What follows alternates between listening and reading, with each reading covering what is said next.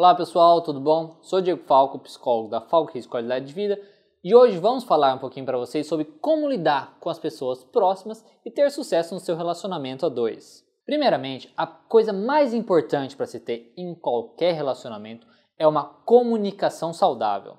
A comunicação é o principal pilar para qualquer relacionamento. E o que nós vamos falar nessa palestra é justamente o que é necessário, então, para que se tenha uma comunicação mais saudável e, consequentemente, um relacionamento mais saudável.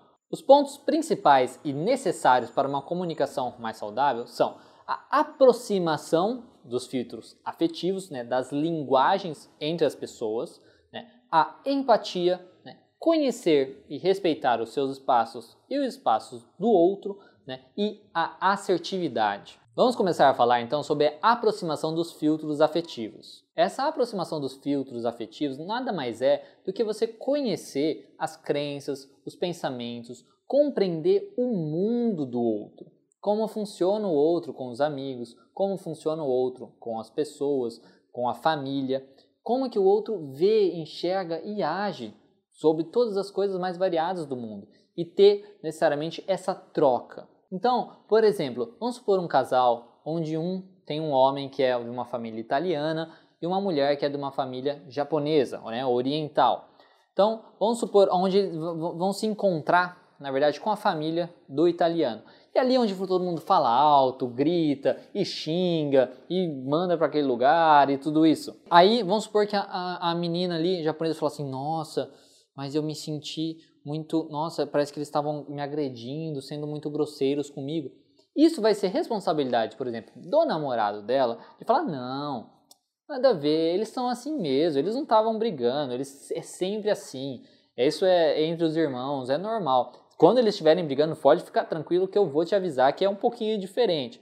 Então, o que, que é isso? Você aproximar, mostrar para outra pessoa como que é a sua família, como que é o funcionamento, como que é a sua visão das coisas, a visão da sua família das coisas. Isso é a aproximação dos filtros afetivos. no mesmo exemplo, por exemplo, se o casal vai ver a família da oriental né, e o pai é todo rígido, né, cumprimenta assim, é meio sério, e o rapaz às vezes pode se sentir, nossa, acho que seu pai talvez não tenha gostado de mim, ele foi muito seco, ele foi muito rígido, né, não sei.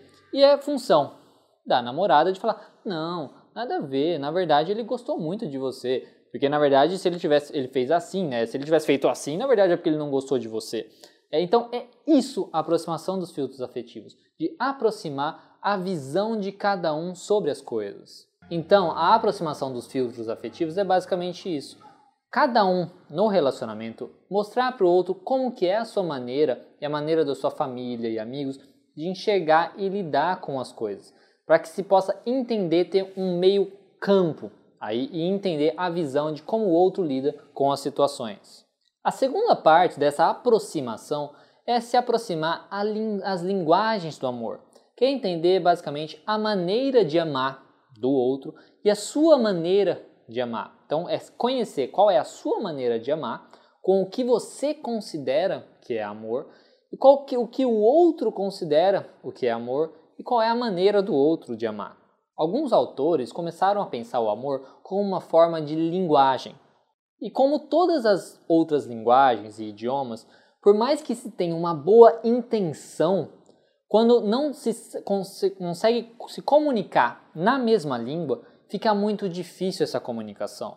Se os dois não aprenderem a se comunicar na mesma língua, por mais que tenha essa boa intenção, não vão conseguir se comunicar de maneira eficiente. Quando não tem essa comunicação muito eficiente, há então uma frustração. E com amor é a mesma coisa. Se cada um não consegue, não entende a linguagem do outro, do que o outro considera amor, do que o outro considera dar amor, fica insuficiente. Fica uma comunicação muito não saudável, né, de certo modo. Não há esse entendimento mútuo né, da linguagem do parceiro, há então a infelicidade. Fica essa comunicação ruim, né? e há então o surgimento de pensamentos às vezes de não ser amado. Né? Por mais que o outro ame, por mais que haja a boa intenção, que você não consegue se comunicar direito, há então esse pensamento de não ser amado. E isso pode levar então ao fim do relacionamento, mesmo com amor. E quais são então as linguagens do amor? Bom, elas são cinco linguagens. e vamos falar de cada uma delas. A primeira linguagem é a palavras de afirmação. Se é basicamente elogios. É tomar cuidado para não ser confundidos com bajulação. Mas são elogios, você falar para a pessoa, nossa, como você está bonita, nossa, gosto tanto de você, nossa, eu te amo, nossa, que bom estar com você. É, são palavras de afirmação, palavras de amor, palavras de afeto. Algumas pessoas consideram isso como, de certo modo, como demonstração de amor. A segunda linguagem do amor mais conhecida é o tempo de qualidade, que é basicamente estar junto com a pessoa amada, passar tempo junto com essa pessoa, né? conceder atenção total ao outro, né? se dedicar exclusivamente à pessoa amada. Então é estar ali sempre, é poder contar com aquela pessoa, ficar junto e ter toda a tua atenção para aquela pessoa. A terceira linguagem é receber presentes. Tomar cuidado também não para ser confundido com materialismo. Não é, nossa, quero ganhar coisas caras, não é isso. É necessariamente receber presente para ter aquela intenção de, nossa, ele lembrou de mim, ela lembrou de mim, ela pensou em mim. É um símbolo necessariamente da lembrança. É totalmente diferente do materialismo. E essa é a terceira linguagem do amor. A quarta linguagem do amor são formas de servir. Que é servir o outro com fazer com serviços. Que é cozinhar para o outro, lavar louça para o outro, cuidar da casa, né? arrumar a casa, ser cuidado, receber massagem, atenção, essas coisas. É quando na verdade o outro se sente amado, quando ele é cuidado, de certo modo. Quando ele tem seus cuidados, ele tem serviços. E a quinta linguagem é o toque físico, que é diferente do desejo sexual. O toque físico é basicamente a pessoa que se sente amada, por exemplo, quando ela tem um abraço, quando ela tem aquele calor, aquela coisa assim, diferente do desejo sexual. E amar é importante dizer que é um ato então de escolha. A pessoa escolhe amar o outro. Então, para resumir essa parte, para a aproximação dos filtros né, afetivos, a aproximação das linguagens, é importante o quê? Que o outro explique o significado das coisas do seu mundo, da sua família, dos seus amigos, dos seus pensamentos sobre as coisas para o parceiro, né, que consiga encontrar aí o meio de campo. É importante também, relacionado às linguagens do amor, né, reconhecer a sua própria linguagem e compartilhar isso com o parceiro. Para o parceiro entender que muitas vezes ele ama é só que ele não está fazendo o que o outro considera o que é amor, ou que o outro ama, só que na verdade ele está fazendo o que ele acha né, que é amor, e por isso que não está muito bem conectado. Bom, a segunda parte para uma comunicação mais saudável é a empatia. A empatia ela é muito, ela é diferente da simpatia. A simpatia é quando nós vemos alguém com um problema, por exemplo, falando, nossa, que triste. Ah, mas pelo menos, pelo menos as coisas não estão tão ruins assim. Isso é você ser simpático com, com a pessoa. E a empatia é você entender mesmo o que o outro sente. É como se você, na verdade, ela traz conexão com a pessoa. Né? Você já sentiu aquilo que a pessoa sentiu e você tem uma empatia por aquilo. A empatia faz com que você pegue a perspectiva do outro. Você não julga o outro pelo que ele está passando você compreende, você entende, porque normalmente você reconhece aquilo. Você reconhece a emoção no outro e comunica isso para ele. Né? Você sente como o outro. E para se ter empatia, é muito importante você conhecer também as suas próprias emoções. É você conseguir reconhecer as suas emoções. Quando você estiver triste, reconhecer que você está triste, não simplesmente, nossa, estou mal. Saber que você está triste. Quando você estiver com raiva, saber que você está com raiva. Saber que você está feliz. Você saber qual emoção você está sentindo naquelas situações. Quando você aprende a reconhecer suas próprias emoções, você consegue então ajudar o outro a reconhecer as emoções nele e também ter empatia pela emoção do outro, porque você já passou por, por aquilo. Então, para isso, tente, por exemplo, procurar não falar, por exemplo, nossa, fiquei mal por aquela situação, nossa, estou mal.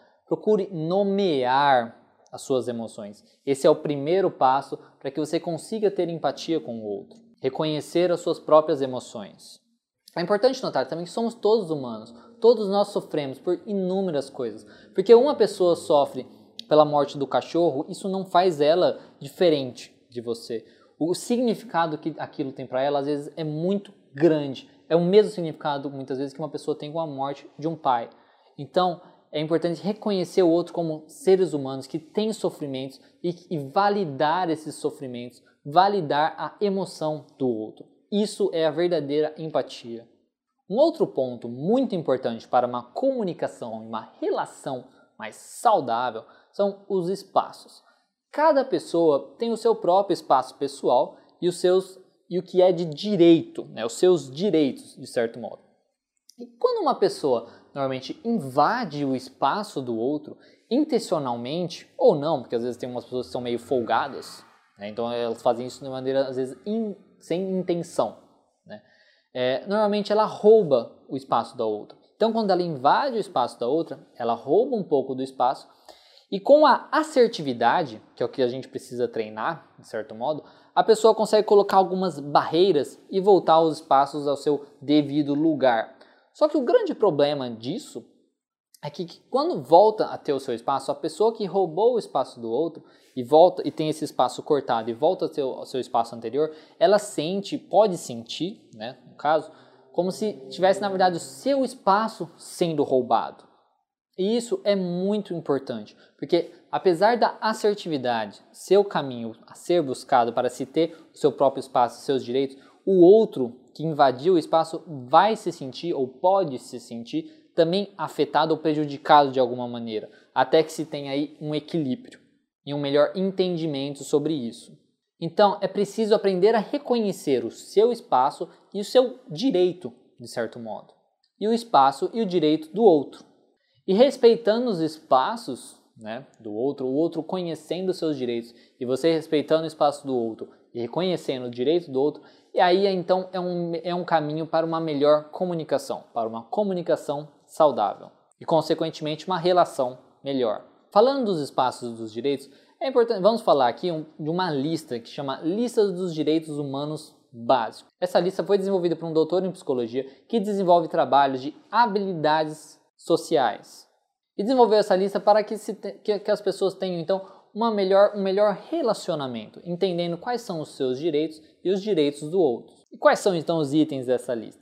Bom, o primeiro direito né, é, é o direito de manter a sua dignidade e respeito, né, inclusive se a outra pessoa se sentir ferida. Então, como dizemos anteriormente da questão do espaço, quando o outro invade e você corta isso e faz com que o outro volte a ter o seu espaço original, ele vai se sentir como se estivesse roubando o espaço do outro. Então, você tem o direito de manter sua dignidade e respeito, independentemente se o outro se sentir ferido ou afetado com aquilo. Lógico que isso enquanto você não afetar os direitos do outro. O segundo direito é o direito de ser tratado com dignidade e respeito. O terceiro direito é o direito de negar pedidos, sem ter que se sentir culpado ou egoísta de certo modo. Você tem o direito de falar não. Né? É o seu direito de escolha, direito de falar não. O quarto direito é o direito de experimentar ou expressar os seus próprios sentimentos.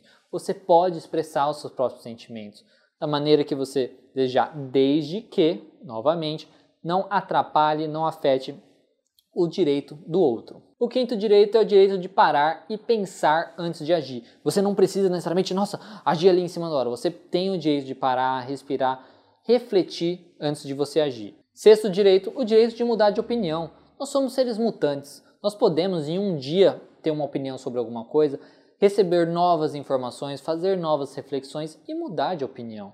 Todos nós temos esse direito. O sétimo direito é o direito de pedir o que quiser.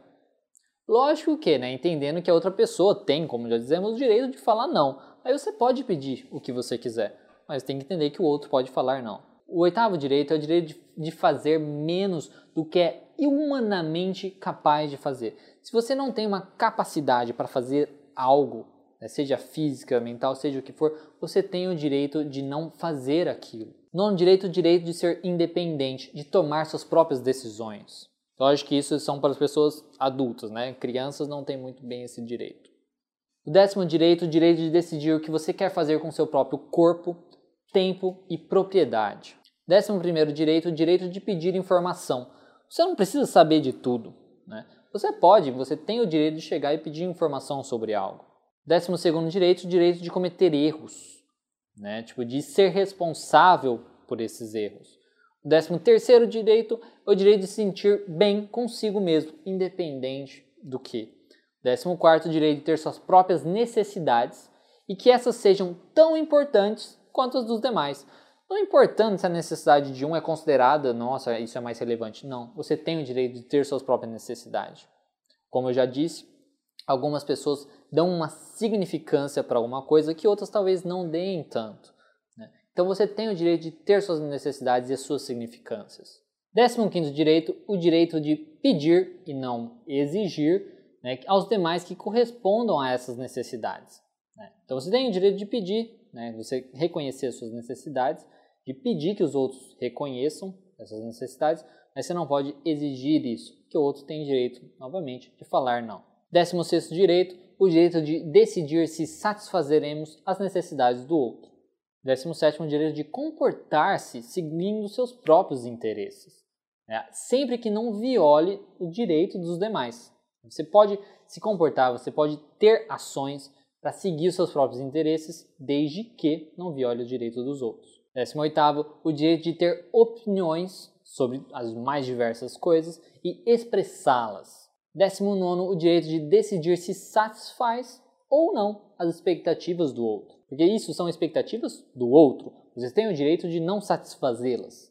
Porque você deve ter as suas próprias expectativas. Vigésimo direito, o direito de falar sobre o problema, sobre um problema qualquer, com a pessoa que está envolvida nesse problema e esclarecê-lo certo modo. Em casos de que os direitos às vezes não estão necessariamente claros. Então, de você conversar com a pessoa envolvida e esclarecer esse problema, de conversar sobre o problema. 21 direito é o direito de obter aquilo que se paga. Então, aquilo que você pagou, você tem o direito de obter aquilo. 22 o direito de escolher não se comportar da maneira mais adequada. O que seria isso? Esse adequado é aí algo do que é considerado talvez padrão, que é considerado normal pela sociedade, coisas assim, você tem o direito de não se comportar daquela maneira exata. Isso nas mais diversas áreas. Se parar para pensar, por exemplo, às vezes é, casais de homo, homoafetivos, né, casais homoafetivos, então eles têm o direito de se, de se comportarem dessa maneira, eles têm o direito de se envolver com as pessoas do mesmo sexo, mesmo que não seja o considerado tradicional ou normal, dependendo da sociedade.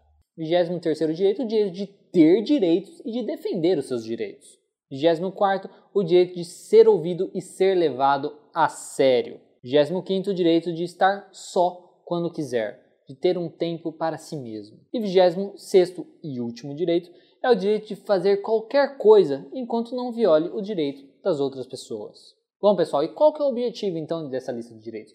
É que você reconheça quais são os seus direitos, quais são os direitos do outro e a partir disso você tenha então uma relação melhor com o outro, uma comunicação melhor, reconhecendo os seus direitos, exigindo os seus direitos e respeitando sempre também o direito do outro, sabendo que assim como você tem esses direitos, o outro também tem. Isso tudo é para que vocês consigam, de certo modo, ter um melhor entendimento aí do funcionamento desses espaços. É do que é o espaço e direito de cada um. E a última coisa que vamos falar para uma melhor aproximação e relacionamento né, a dois mais saudável é a assertividade. Existem, na verdade, quatro formas de interação entre as pessoas.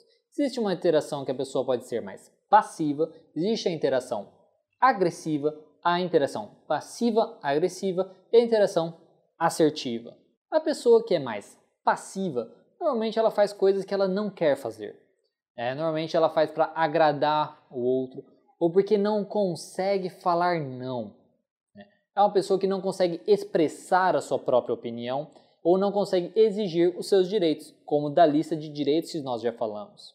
A pessoa agressiva, normalmente, ela exige e não pede o que ela quer. Ela exige que seus direitos sejam feitos. Ela fala alto, ela agride com palavras ou fisicamente, né? ela humilha o outro, ela coloca o outro de certo modo abaixo dela, ou pelo menos tenta colocar o outro abaixo dela.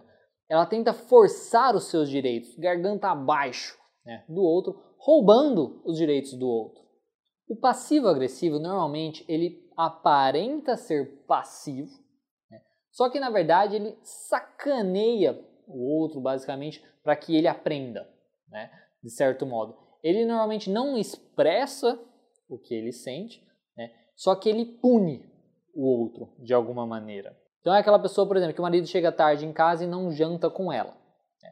Só que ela não expressa que isso incomoda ela de certa maneira. Ela fica quieta, mas só que ela deixa a janta, sei lá, muito fria, desliga o micro-ondas da tomada, faz alguma coisa para o micro-ondas não funcionar, para ele não conseguir esquentar. Então ela não expressa o que ela sente, ela é passiva nesse sentido, e ela é agressiva porque ela agride necessariamente o outro, só que sem revelar isso. Então ela é passiva e reage de uma maneira totalmente disfuncional. E pensa também que o outro deveria saber o que fazer, que o outro deveria saber como ela se sente. Ela tem essa ideia de que o outro deveria saber como agir, de como fazer, de como falar. E por causa disso ela pune o outro. Ela não expressa que isso incomoda ela e pune o outro. Agride o outro. E a última maneira, que é a mais funcional, é de você ser assertivo. Então tem o passivo, tem o passivo agressivo, tem o agressivo e tem o assertivo, que é o do meio, que é o ideal.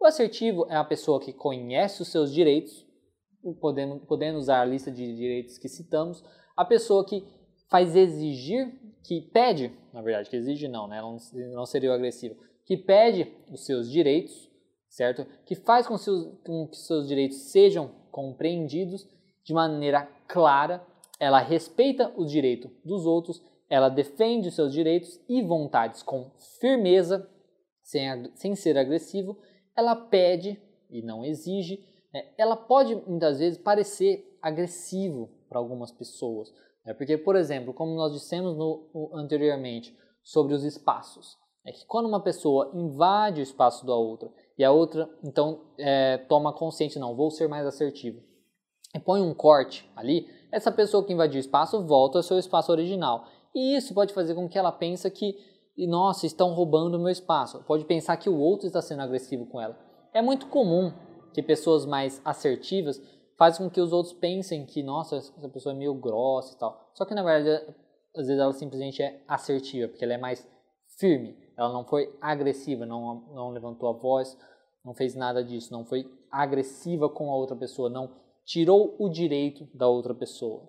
Então ela pode parecer agressiva para as pessoas que não estão acostumadas com assertividade, mas ela nunca desrespeita o outro.